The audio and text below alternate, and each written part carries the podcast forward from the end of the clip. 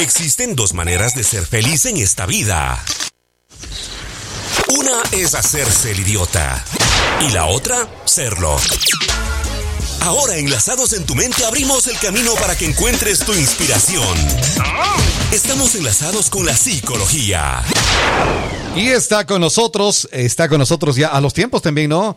Bastante, bastante tiempo que no habíamos podido conversar con ella. Está ya acá en el estudio de Retumba 100.9, la doctora Alejandra Carrillo. Bienvenida.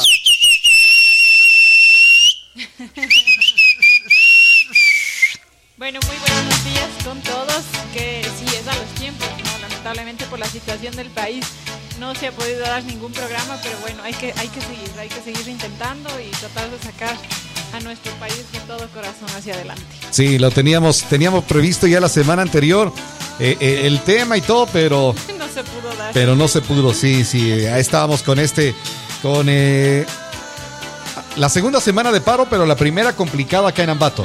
Porque la primera semana de paro como que fue eh, algo, algo, pero la segunda sí fue la que nos complicó mucho la existencia aquí, ¿no? La primera semana ustedes trabajaron bien. La, ah, cierto que vos estabas también. Eh, la primera sí, claro, como que se podía trabajar un poco, salir, pero ya la segunda ya, fue muy complicado. Y ahí es cuando la gente empezó con ansiedad.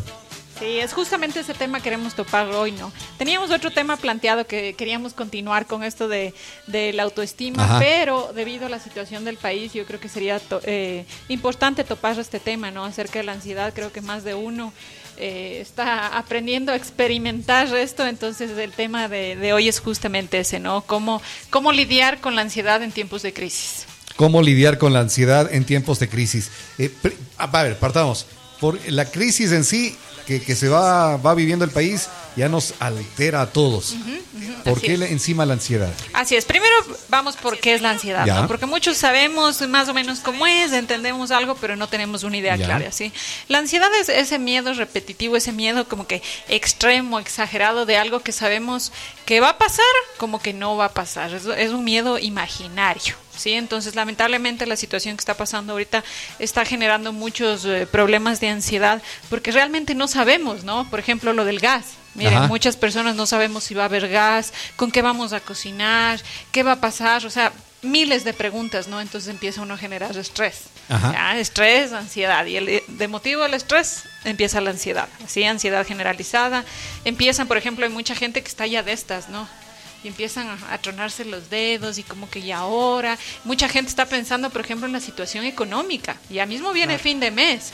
¿Cómo vamos a pagar las deudas? No hemos trabajado más de medio mes, entonces empiezan las preocupaciones, ¿no? Los niños, por ejemplo, muchos ya tuvieron este tipo de, de trastornos, de tantos problemas que tuvieron a través de la pandemia y ahora otra vez encerrarles.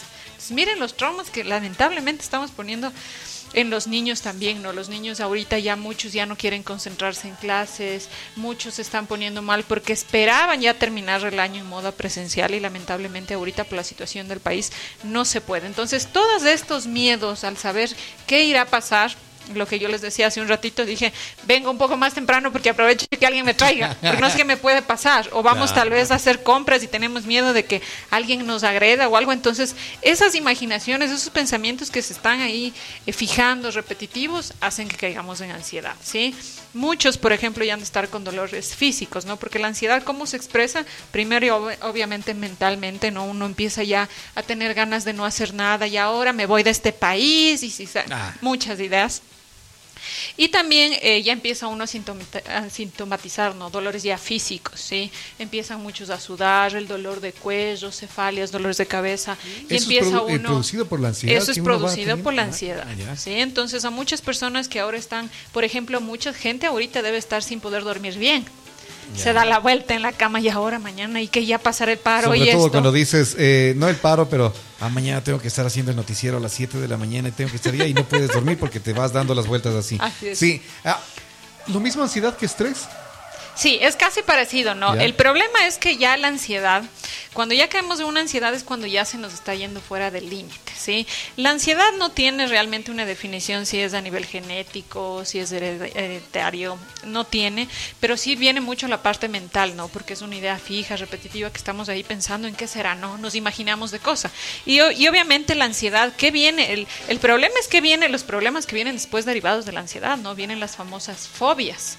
Aquí vamos a tener lastimosamente mucha xenofobia también, ¿sí? Porque muchos de los niños ha pasado, y les digo porque yo incluso les comentaba hace un ratito que fuimos, eh, he visto de que, por ejemplo, están los carros pasando y empiezan a golpear o algo, y si un niño está adentro, ¿qué va a pasar? Va a tener esa fobia, ¿no? Ya va a tener un miedo ahí innato de que pasó por este problema y obviamente las personas que tal vez fueron las que les agredieron indígenas o no, pueden ya tener una fobia a eso, ¿sí? Entonces ya se vuelve también, miren todos los problemas que vienen, ¿no? Entonces la ansiedad ya se vuelve generalizada.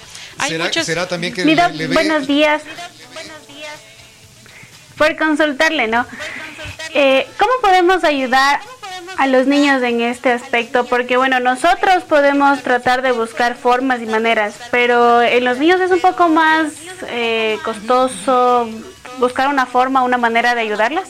Justamente iba, iba a, preguntar algo así como lo que nos dice Lina y también es eh, el miedo que se va a generar en los niños al ver a un indígena.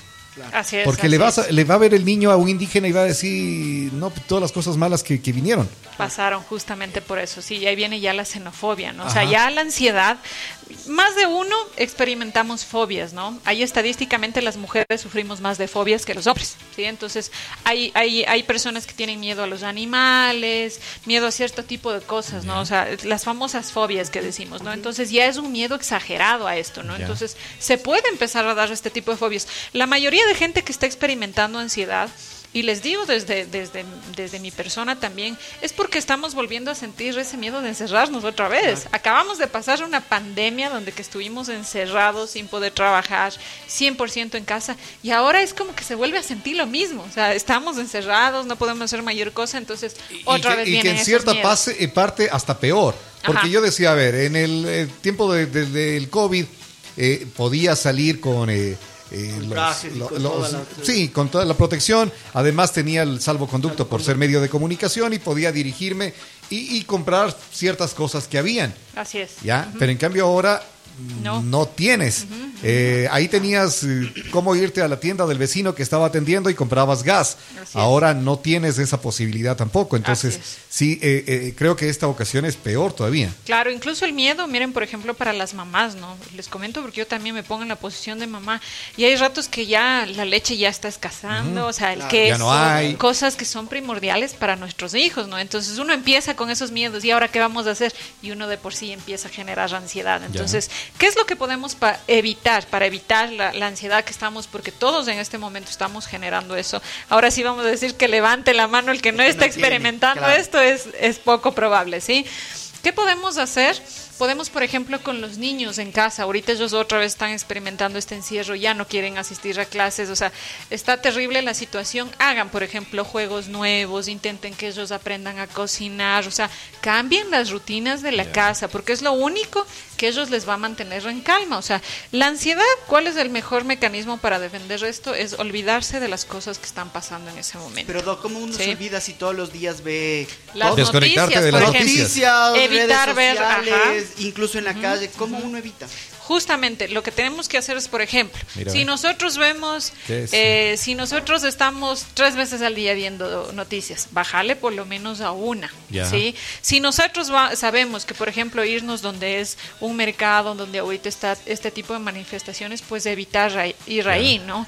Hay, otro, hay otra forma también de, ponernos en el lugar de la otra persona, es que la mayoría ahorita solamente cogemos y decimos, pero cálmate, pero esto, o sea, solo, y no ayudamos a la gente al otro otro que se siente que se siente mal. Entonces, la mejor forma es quieres hablar, necesitas hablar, por ejemplo, a los niños, ¿no? Ponerme al nivel de los niños y explicar. Mira, no todos son así. Explicar de la situación de los indígenas también, ¿no? Porque eso es lo que van a coger es un miedo, hacia hacia estas personas. No todos son así, o sea, explicarles la situación del país, no todos son malos, el paro es por tal cosa, unos defienden estos, otros tienen tienen diferentes pensamientos, o sea, explicar, brindar más información que es lo único que nos va a ayudar a bajar el nivel de ansiedad. Recuerden que información mata estrés y mientras más información nosotros también tengamos, entonces menos miedo vamos a tener. ¿sí? Las, las fobias pueden salir también a, edad madura. A edad de gente sí, adulta sí, también. sí. Por lo general, siempre todos tenemos algún tipo de fobia, pero hay algo que nos activa. Tiene que haber un suceso grande para que otra vez boom, se active. ¿sí? Yo no sé por qué, pero el miedo que yo le tengo es a las gallinas. las aves, sí. Sí, yo no, no, no entiendo. Mira, yo me acuerdo de niño que tenían ahí eh, eh, un lugar con puro pollos, gallinas y esto, y yo me metía a coger eh, los huevos que habían puesto recién. Pero ahora yo le veo a una de esas que está nada, salgo corriendo. O sea, claro. Paso por el Parque Montalvo y a algunos se les ocurre lanzar eh, algo a las palomas para que la... Claro, ya, eh, justamente qué pasa, ¿no? Ahí vienen los ataques de pánico. Sí, los ataques ya de ansiedad. Yo tengo el mismo problema, yo tengo fobia a las palomas, exclusivamente a las palomas. Yo no puedo pasar por el Parque Montalvo, no, es imposible. O sea, a mí me tienen que arrastrar y si me arrastran paso llorando. O sea, es un miedo increíble que yo tengo, ¿sí? Entonces, eh, sí, obviamente me acercan más allá, me puede dar. Eh, yo en algún momento que estuve en el colegio, justo fuimos a, algún lugar donde había bastantes de estas aves y mis compañeros pensaron que era broma. Y no fue así, pues cuando a mí me empujaron hacia allá, me paralicé, me puse a llorar. Literal casi me da un ataque respiratorio, ¿no? Porque empecé a hiperventilar, ¿no? Entonces son cosas que hay veces uno pensaría que solo tiene un simple miedo, pero cuando ya hay una fobia, o sea, cuando ya hay una ansiedad totalmente generalizada, ahí empieza esto, ¿no? Las palpitaciones, los sudores, los desmayos, los ataques cardíacos, ¿sí? Entonces a muchas personas que, por ejemplo, han, han terminado con su pareja, ¿no? Les da estos ataques de ansiedad hay muchas personas que ya no pueden dormir, no pueden comer, no pueden y lastimosamente también tienen que ser medicadas, ¿sí? Y tiene que ser el acompañamiento de un medicamento y de una persona a nivel de salud mental, porque ¿qué hacemos con los medicamentos? Lo único que hacemos es aplacamos ese mal, pero no lo eliminamos. Y para eliminar necesitamos hacer psicoterapia con una persona que sepa acerca del tema, ¿sí? No un psiquiatra tiene que ser de un psiquiatra acompañado con un psicólogo, clínico. sí, los dos de la mano, porque hay mucha gente que por decir va a un psicólogo organizacional o un psicólogo general, lastimosamente no están clasificados como para para realizar este tipo de intervención, ¿sí? Entonces, hay que ver qué tipo de, ansiedad están generalizando, porque la, ansiedad no hay que etiquetarle tanto, ¿no? Porque es, es un miedo normal, o sea, por eso decía que, lance la, que levante la mano el que ahorita no está eh, teniendo estos miedos, porque es normal, si ven, ahorita pasaron bullas y nosotros ya estamos de aquí como gatos, ¿no? ¿Qué pasó afuera, que, no? Más que bullas, Dog, es alguien que le encontraron como chica. y nosotros ya pensamos que era el paro, ya nos viene a dar con sí. Esa, esa, parte es un, tema de ansiedad también. Claro, pues es que tenemos esa idea, el miedo de no saber qué va a pasar. Entonces estamos con esa idea y lo que hacemos es empezamos a generar ansiedad, el miedo. O sea, si escucho ya qué pasa por ahí, estoy con las manos así, ¿no? Y empieza el corazón, y otros, ¿no? Hay, hay personas que por ejemplo, cuando están en una pelea, ¿ya? La pareja, por ejemplo, es lo que pasa mucho en parejas. Están peleando, peleando y la ansiedad obviamente empieza a subir, ¿no? El nivel de estrés empieza a subir, empieza a subir y solo lanzan el grito, ah, es que esto, ah, es que, o los golpes. Y hay muchos que cogen y boom, se desmayan. Ya es porque ya llegaron a su límite, a su tope de que ya no podían más. Y ahí lo que uno tiene que hacer es como pareja, si veo que el otro está con problemas de ansiedad, tengo que calmarme. Porque si le doy en la contra, entonces lo que va a salir es más problemas. Se termina desmayando, termina agradiéndote, o otras cosas más. ¿Puede, ¿Puede a la persona con ansiedad darle algún Claro, un ataque cardíaco pueden sufrir, ataque respiratorio, ataque cardíaco, por eso es que ya en, casos que ya son extremos la ansiedad, o sea que ya vemos que se está sobresaliendo, lamentablemente tienen que ser medicados. ¿sí? A nuestros amigos, de pronto escucharon unos gritos y cosas ahí, así por aquí de como de pareja y eso. A ver, el, el pana va a tener miedo a que le encuentre con la amiga. Claro, va a tener una fobia porque no sé qué tan mala suerte sea de que justo estés andando por la calle eh, Sucre y Guayaquil y te encuentren porque le están, ese es el pequeño relajo que teníamos. Yo pensé que era. Yo pensé ah, que era el paro, eso decíamos ahorita, que ya uno tiene ese miedo, sí, ¿no? De lo sí, que está sí, me pasó eso. Yo pensé que era así, a salir, a mover otra vez de carro, pero no, ha sido solamente ahí. Eso es justamente generar ansiedad. Un miedo que ni siquiera sabemos si existe o no. automáticamente nuestro cerebro ya pensaba ya nos puso en eso. ya nos puso en eso. Cuando no era es la ansiedad en la que, en la, que, estamos, viviendo. la, incertidumbre en la que vamos viviendo. Eh, precisamente la incertidumbre puede causar ansiedades así, el desconocer algo. Claro, el desconocer es lo que nos genera ansiedad, o sea, esa es la ansiedad, o sea, si hablamos tanto de esa palabra que todo el mundo dice estoy ansioso, estoy generando, es justamente eso, el miedo a no saber de lo que va a pasar, pueda que sea imaginario o que sea algo real, ¿no? Por eso es que muchos jóvenes adolescentes, por ejemplo, eh, se ponen ansiosos cuando van a dar exámenes. Yo tengo muchos adolescentes que están dando exámenes y como saben que les va mal o que no pueden en esa materia, automáticamente se bloquean y no pueden dar. Y dicen, Ale, en ese momento me puse en blanco y me fue mal en el examen. Y no es porque no sabían, sino es el miedo a que tal vez falle. Entonces ahí uno como papás, eh, yo escucho muchos papás que por ejemplo cuando sacan malas notas lo primero que hacen es les castigan, les pegan, maltrato por todo lado y lo que hacen es refuerzan ese miedo. Ese miedo. Entonces obviamente en vez de ayudarles a que tengan una mejor nota, lo que hacen es que se vayan más abajo. Papás también que van a salir ahora aprovechándose de que vengan los indígenas y se tienen temor a ellos, van a decirles, ah, si no haces esto, si no comes, porque y eso existen, existen también, ¿no? Los que dicen, ah, no quieres comer, entonces te mando con, los indígenas. Así es. Eso es un miedo irracional que les ponemos a los niños. Eso es muy frecuente, ¿no? Ah, como papás obviamente hacemos mal, ¿sí? Tenemos que ver que la, que la educación antigua, lo único que ha generado en las personas que somos contemporáneos a mí, eh, son miedos, son fobias, son relaciones tóxicas. No es que fue una excelente educación. Tenemos ahora nuevos mecanismos de educar a los hijos. Es que es lo que dicen, ¿no? Disciplina con amor. A mí me criaron eh, eh, con el látigo. Mis profesores a mí sí me castigaban, mí, y así, y vas, todo. Claro, y, yo, claro, y cuando a mí me dicen eso, yo les pregunto, ¿y usted cómo se sentía? Terrible. Entonces, ¿usted quiere que su hijo se sienta así? ¿Por qué cargamos culpas de nosotros en los hombros de nuestros hijos? Doc, ¿qué tan bueno es, supongamos, un niño una niña está, pucha, con esa lloradera de toda la vida, o sea, de todo el día, y no para, y no para, y no para, ya no se sabe qué hacer. ¿Qué tan bueno es darle una nalgada, dos nalgadas, tres nalgadas? ¿Qué tan bueno o qué tan malo Unas diez. fuera, ¿cómo es? Fuera, Simone, fuera. bueno, es algo que normalmente siempre me preguntan, ¿no? Si yo estoy a favor o en contra de las nalgadas, ¿no? Entonces, yo he dicho, hay que, hay que ver el escenario, ¿no?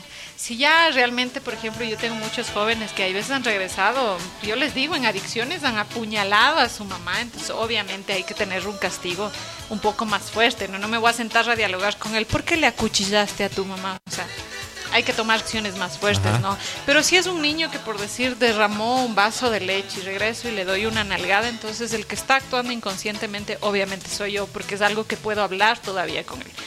¿Qué pasa con los niños que pasan haciendo berrinches todo el día? La típica que decimos, ¿no? Que le vemos en el mole y se lanza y empieza mamá, mamá y llora y llora. Y uno termina diciendo, ay, qué lindos son los niños, menos mal mis hijos ya están grandes. así es, ya. ¿Qué es lo que pasa con esos niños? Uno tiene que primero calmarles ¿ya? Uno como papá comete el error de en ese rato mismo, ay, jalale, dale, insultale, eso no podemos hacer porque lo que hacemos es juzgar y humillar a un niño. En ese momento, aunque uno se muera de las iras, uno tiene que abrazar a su hijo y decirle, cálmate en ese rato que se calme, ahí recién explicar qué es lo que hizo mal. Porque si no, de lo contrario, lo que vamos a hacer es que esos niños, cuando les golpeamos en ese momento, sepan que ellos no pueden expresar lo que están sintiendo. ¿Sí? Entonces, obviamente, cuando sean más adultos, su autoestima va a estar hecho pedazos y no van a saber cómo afrontar un problema. Entonces, son ciertas cosas que a uno, como mamá, por ejemplo, yo siempre he dicho a las mamás que tienen los hijos recién chiquitos, ¿no? Hasta el año y medio, dos años, generan una ansiedad terrible. ¿Por qué? Porque peor para las mamás que son primerizas, ¿no? No saben cómo cuidar a su hijo, se levantan por las noches, no duermen bien, no descansan bien, entonces obviamente tienen un, un, nivel de ansiedad mucho más alto. Por eso es que en esa época la mayoría termina divorciándose también de su pareja, son donde el más índice alto hay de divorcios, porque ya no se aguantan ni esas. Alejandra,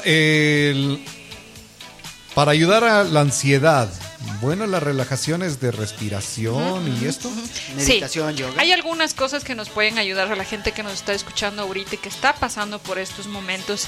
Traten primero rompan rutinas en la misma casa. Si normalmente pasan en un cuarto, vayan al jardín, hagan un camping con sus hijos, pónganse a saltar eh, soga, lo que sea. ¿sí? Primero romper la rutina. Segundo, tenemos que a las personas que son eh, activamente físicas hagan ejercicio, meditación, ¿sí? eso ayuda muchísimo para liberar la ansiedad.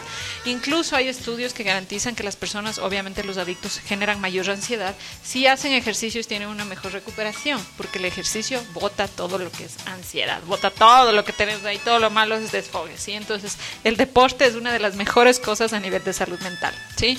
Podemos, por ejemplo, cocinar, cocinar en casa, en leña, aunque sea ahorita. Experimentar experimentar cosas nuevas, hacer cosas en horno, o sea, experimentar, tratar de hacer cosas nuevas. ¿Tratar de dormir mejor? Dormir mejor, ¿sí? ¿Cómo, por ejemplo, si tienes problema tú que no puedes dormir, que se, ¿Cómo, eh, ¿Cómo, se duerme Claro, ¿Cómo se duerme te, iba, te iba a preguntar eso justamente porque digo, yo me acuesto, eh, ayer por ejemplo, decía, no, hoy tengo que acostarme temprano, tengo que levantarme mañana temprano, tengo que acostarme temprano. Y nada, fui a acostarme a once y media de la noche y a las once y media de la noche seguía dándome vueltas, seguía dándome vueltas, seguía dándome vueltas y no se puede dormir. No logro conciliar, sí. Eh, claro, y eso nos pasa a un montón de gente, ¿no? ¿Cómo hay que primero lograr conciliar su sueño? Primero tenemos que tener un horario establecido. Todos los días. Todos los días, sí, porque nosotros tenemos un reloj biológico dentro de nosotros, entonces todos los días máximo 11 de la noche, máximo 10 de la noche, o sea, y recuerden que tenemos que descansar mínimo de 6 a 8 horas, si no nos rendimos al 100%. No hay nada peor que no dormir. Ah, por lo menos 6 horas se debe dormir. Mínimo 6 ah, horas, ya, ah, mínimo de 6 a 8 horas, ya. Entonces, tenemos que primero ponernos un horario. Si a las 11 me voy a dormir, entonces por lo menos media hora antes ya me voy preparando. ¿Cómo es eso? Apago los famosos celulares porque obviamente mandan imágenes que el cerebro está ahí al 100% activo. Apagar el uso de, teléfonos, celulares, tele, todos allá, ir poniendo, preparando el ambiente para dormir, ¿sí? Por eso ustedes se han de acordar que antes las abuelitas, por ejemplo, 5 de la tarde iban a dormir y se hacían su vasito de leche caliente, ¿no? Y ya se abrigaban, se ponían, o sea, ellas ya se alistaban. ¿Sí? Entonces con los niños es igual, ya lístate, ya ponte la pijama, lávate los dientes, ya merienda, el cuentito y a dormir. Pero ese es otro problema. Los adultos hacemos que hagan eso, los niños les imponemos hacer y nosotros no aplicamos, nosotros no hacemos. Nosotros ya estamos, ya, ya, duérmete, ¿no? Ajá, y con el celular. Exactamente. Ya, ya, pero dime nomás qué estás haciendo. Y uno viendo el teléfono. Ajá. Ya, entonces, así como les obligamos a los niños a hacer cosas, también deberíamos de obligarnos nosotros. Un horario para dormir, en parejas, por ejemplo. Ahora el celular es lo peor. Fuente de divorcios para todos, ¿no? Entonces, mira, mientras por ejemplo, 10 de la noche, tanto pareja como yo, chao teléfono, porque tienen que tener tiempo entre pareja. ¿Ya? Se apagan los celulares, ¿sí? Yo tengo mucha gente que ahora se ha dado por apagar la red de Wi-Fi. Apagan y se acabó el internet en la casa. Tanto para hijos, papás, todo se acabó el internet, ¿sí? Porque también está separando eso. Entonces, para dormir mejor, primero planifiquen su horario de dormida y cómo lo van a ir haciendo. Entonces es bueno sí o sí apagar el teléfono o desconectarle en modo avión.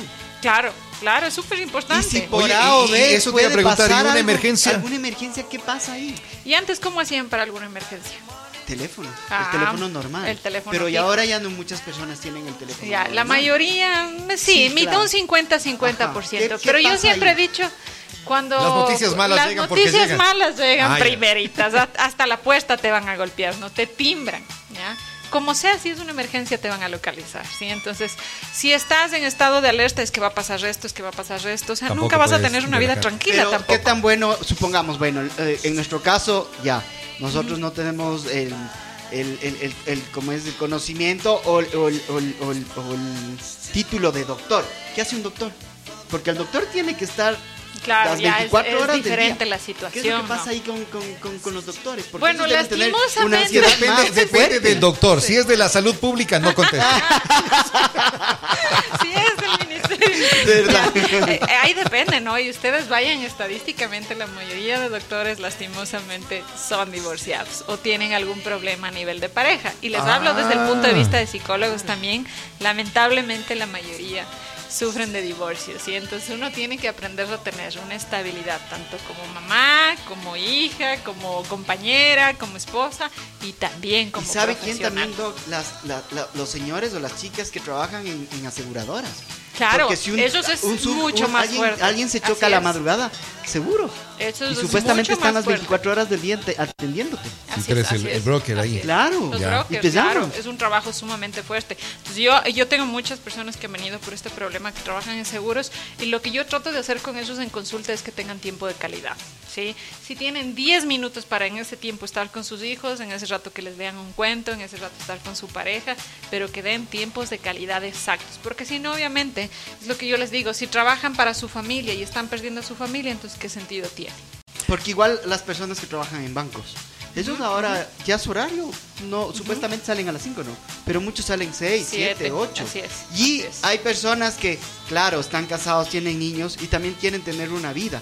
Se van con sus amigos del fin de semana a una farra. ¿Y eso qué implica? El que no estén unidos con sus hijos, claro. Así es, así es. Por eso uno tiene que aprender a delimitar tiempos. Hay mucha, hay mucha gente que es muy desorganizada, ¿no? Y dicen es que no me alcanza el tiempo para esto, es que no, el tiempo realmente alcanza para todo, pero tenemos que aprender a ser organizados, a utilizar una agenda si nos sirve, a utilizar el, famoso celular. Ahora hay un montón ahí para presupuestos, para calendarios, para un montón de cosas.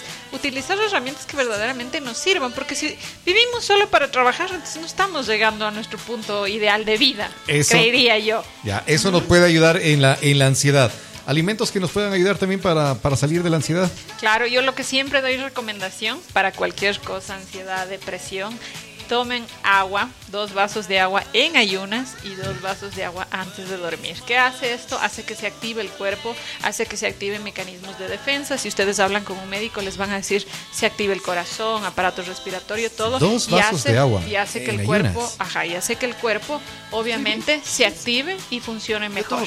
Sí. No, no, pero las personas que toman agua son más sanas. Está diciendo dos vasos ah, en ayunas. En ayunas. Siempre. Claro. Siempre tomo. Es lo mejor. No sabía. A las personas, por ejemplo, que tienen migrañas, a las personas que tienen migrañas, tómense agua en ayunas, antes de, en ayunas, netamente en ayunas, y van a ver cómo automáticamente las cefalias empiezan a desaparecer. Yo Voy a hacer caso antes de ir a dormir, yo siempre me tomo. Por eso es que cuando los niños están llorando, ¿qué dice la mamá? Dale, un poquito de agua. Exactamente, porque eso hace que el cuerpo otra vez respira. Respira y toma agua. Fría, caliente, tibia. Normal normal, tiene que ser agua, normal, ¿sí? Entonces, y la gente que nos está escuchando, métanse a ver, métanse a ver los beneficios que tiene el agua, es increíble. Yo a mis pacientes siempre les digo, tomen agua. Antes de tomar una decisión, tómense un vaso de agua. Es, lo mejor, es natural, es, es la mejor, el mejor remedio que podemos tener, ¿sí? Entonces, hacer este tipo de cosas, tener este tipo de conductas en lo que es la alimentación más sana también. Primero, primero hacer esto antes de buscar la ayuda eh, profesional para manejar eh, la ansiedad o pueden eh, ir primero a, manejar la ansiedad y luego esto? Esa es una buena pregunta, ¿no? Porque mucha gente que dice tengo problemas de ansiedad, lo primero que acude es a un psiquiatra, medicamentos, ¿sí? Una ansiedad tienen que entender que es un es algo normal que uno está pasando. O sea, el miedo, todo lo que uno, lo que uno tiene es algo normal que le puede estar pasando. Y lo que uno tiene que hacer para liberarse de esa famosa ansiedad que todos hemos etiquetado horriblemente, uno tiene que hacer hagan ejercicios, hagan algo nuevo en casa, hagan cosas que les gusten. O sea, mientras ustedes sean felices, les van a ayudar. Por ejemplo, salgan, salgan a tomar la vitamina D, vitamina del sol con que se queden sentaditos un rato en el sol, toda esa ansiedad se les va a ir. Ya, entonces se puede hacer cosas que a nosotros nos gusten. O sea, no sé. Y si tenemos una persona en casa que está teniendo estos problemas de ansiedad, no le sigan la pelea, porque esa es otra. Seguimos la pelea a una persona que está ansiosa y lo que hacemos es producimos mayor ansiedad.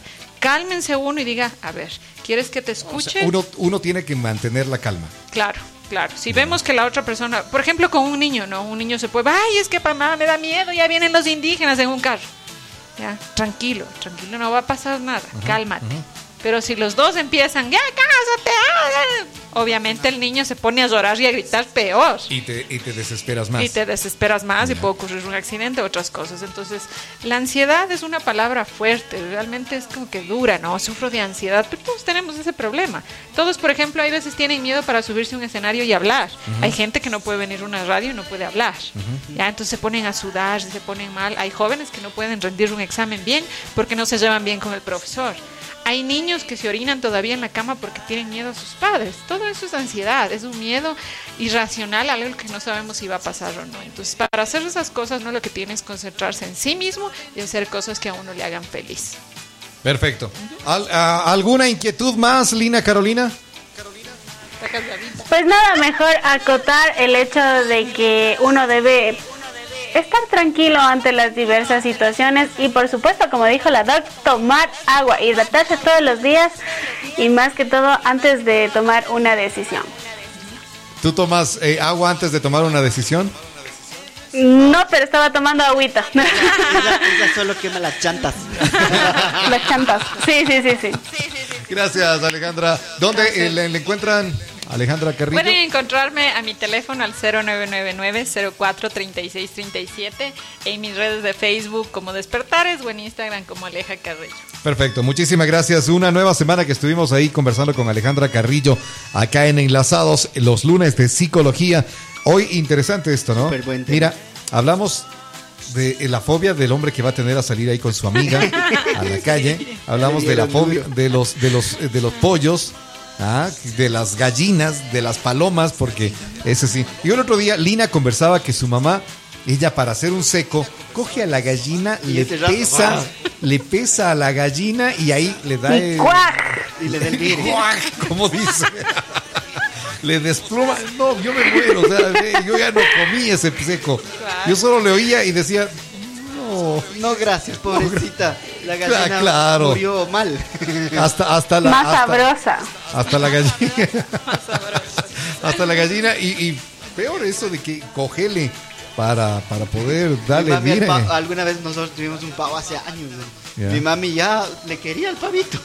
Y un día ya le quería el pavito. y mi mami le dio tres copas de vino, una copa de vino, algo así para que se chupe. Claro, no, y es lo que no.